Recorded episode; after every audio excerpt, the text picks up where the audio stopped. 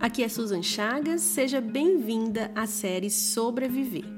Hoje falaremos sobre mansidão. A resposta calma desvia a fúria, mas a palavra ríspida desperta a ira. Provérbios 15, 1. Cada um de nós tem uma forma de reagir na hora de uma discussão.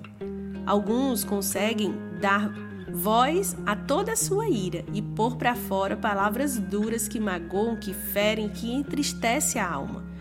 Outras de nós conseguem pesar melhor suas palavras, conseguem pensar antes de falar ou agir.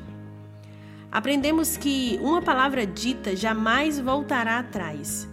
Podemos nos arrepender, pedir perdão, tentar explicar e justificar o porquê daquela fala, mas o fato é que aquela palavra gera uma marca na vida de quem ouviu. Pense comigo em uma cerca de madeira. Cada palavra dita é um prego batido. Todas as vezes que nos arrependemos, esse prego é retirado da madeira. Os anos se passam, aqueles pregos não estão mais lá, mas as marcas continuam.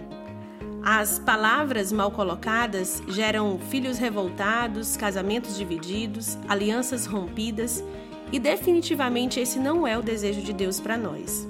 O conselho de Salomão em Provérbios é que a resposta calma desvia o furor e de fato, quantas vezes eu estava furiosa e uma resposta calma desviou a fúria?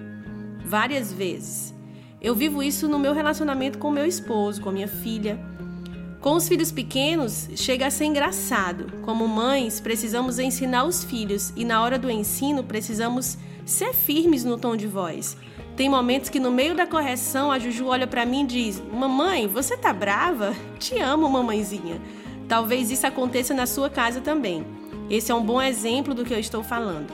Na hora da fúria, tem uma chave que eu acesso. Eu penso: é fácil reconstruir o caminho depois de uma fala minha nesse momento? Eu vou conseguir tirar o prego sem deixar marcas na madeira? O que eu quero falar é verdade?